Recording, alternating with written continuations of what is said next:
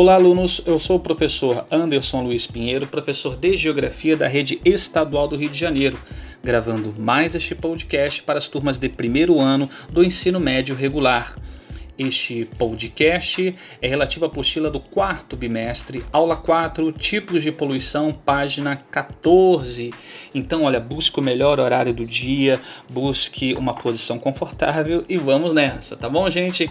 Olha, o objetivo desse podcast é tratarmos dos tipos de poluição, compreendermos o conceito, tá? Então, quando a gente fala de poluição, podemos entender como o resultado da ação humana nos espaços, uma modificação prejudicial no meio ambiente, quando o homem vai ocupar um espaço para nele habitar ou para estabelecer atividades econômicas, para retirar recursos desse local, quando não há planejamento, quando isso não é, não se dá de forma organizada, preocupada com o meio ambiente, acaba ocorrendo é, modificações perversas, vamos dizer assim, para com o meio ambiente prejudicando a fauna, a flora do local e até mesmo as próprias atividades econômicas dos seres humanos nesses lugares, tá? Então, como principais tipos de poluição, podemos compreender a poluição atmosférica, a poluição hídrica, poluição do solo, poluição sonora e visual, que vocês já sabem o que, que é, muito comum nas grandes cidades, muito barulho e tal, essa coisa toda, poluição sonora, é, dentre outros, tá? Agora, dando destaque aqui, olha, a poluição hídrica a gente pode compreender como a poluição dos rios, tá? De um modo em geral.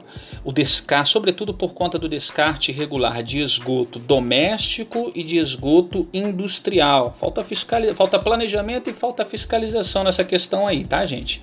Então, isso tudo vai poluir o rio, né, acabando com a vida nele, os peixes, por exemplo, tá? E eh, deixando essa água imprópria para o consumo, deixando essa água imprópria para a atividade agrícola e essa água que acaba sendo captada pelas estações de tratamento das cidades para depois tratada e depois ser enviada para as cidades, ela até envia enviada, tratada tal, só que tá, tá cada vez mais caro e mais difícil tratar essa água por conta do nível de poluição.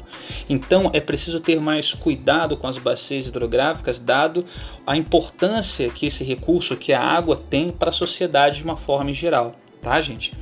É, agora, falando da, da, poluição do solo, por exemplo, é, isso se dá principalmente por dois elementos.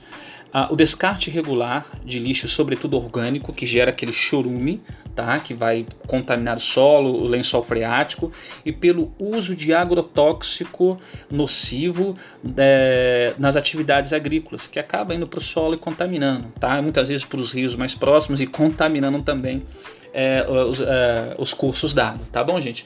Agora, a poluição o, o, tipo de poluição talvez mais, como é que eu vou dizer, que gere um impacto negativo maior é a poluição atmosférica, gente, porque ela gera um efeito em escala global, não fica restrito regionalmente ao local onde se dá, se espalha. Tá?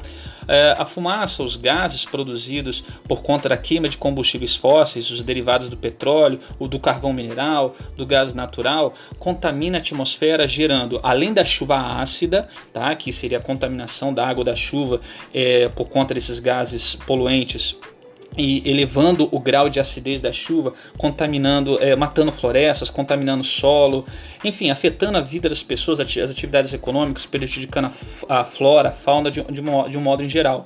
É, esse fenômeno da chuva ácida é típico das grandes cidades, que é onde se concentra o maior nível de poluição na atmosfera atmosférica, tá, gente?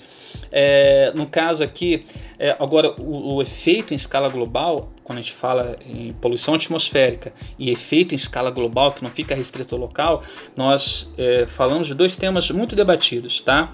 É, efeito estufa e, por consequência, o aquecimento global. Esses gases acumulados na atmosfera elevam a temperatura média do planeta. Além de provocar problemas de saúde, problemas respiratórios e tudo mais, elevam a temperatura média do planeta e provoca fenômenos climáticos como a escassez de chuva em alguns lugares onde antes não tinha, excesso de chuva em outros lugares, o derretimento das calotas polares e, por consequência, o, a, a elevação do nível dos oceanos. Tá?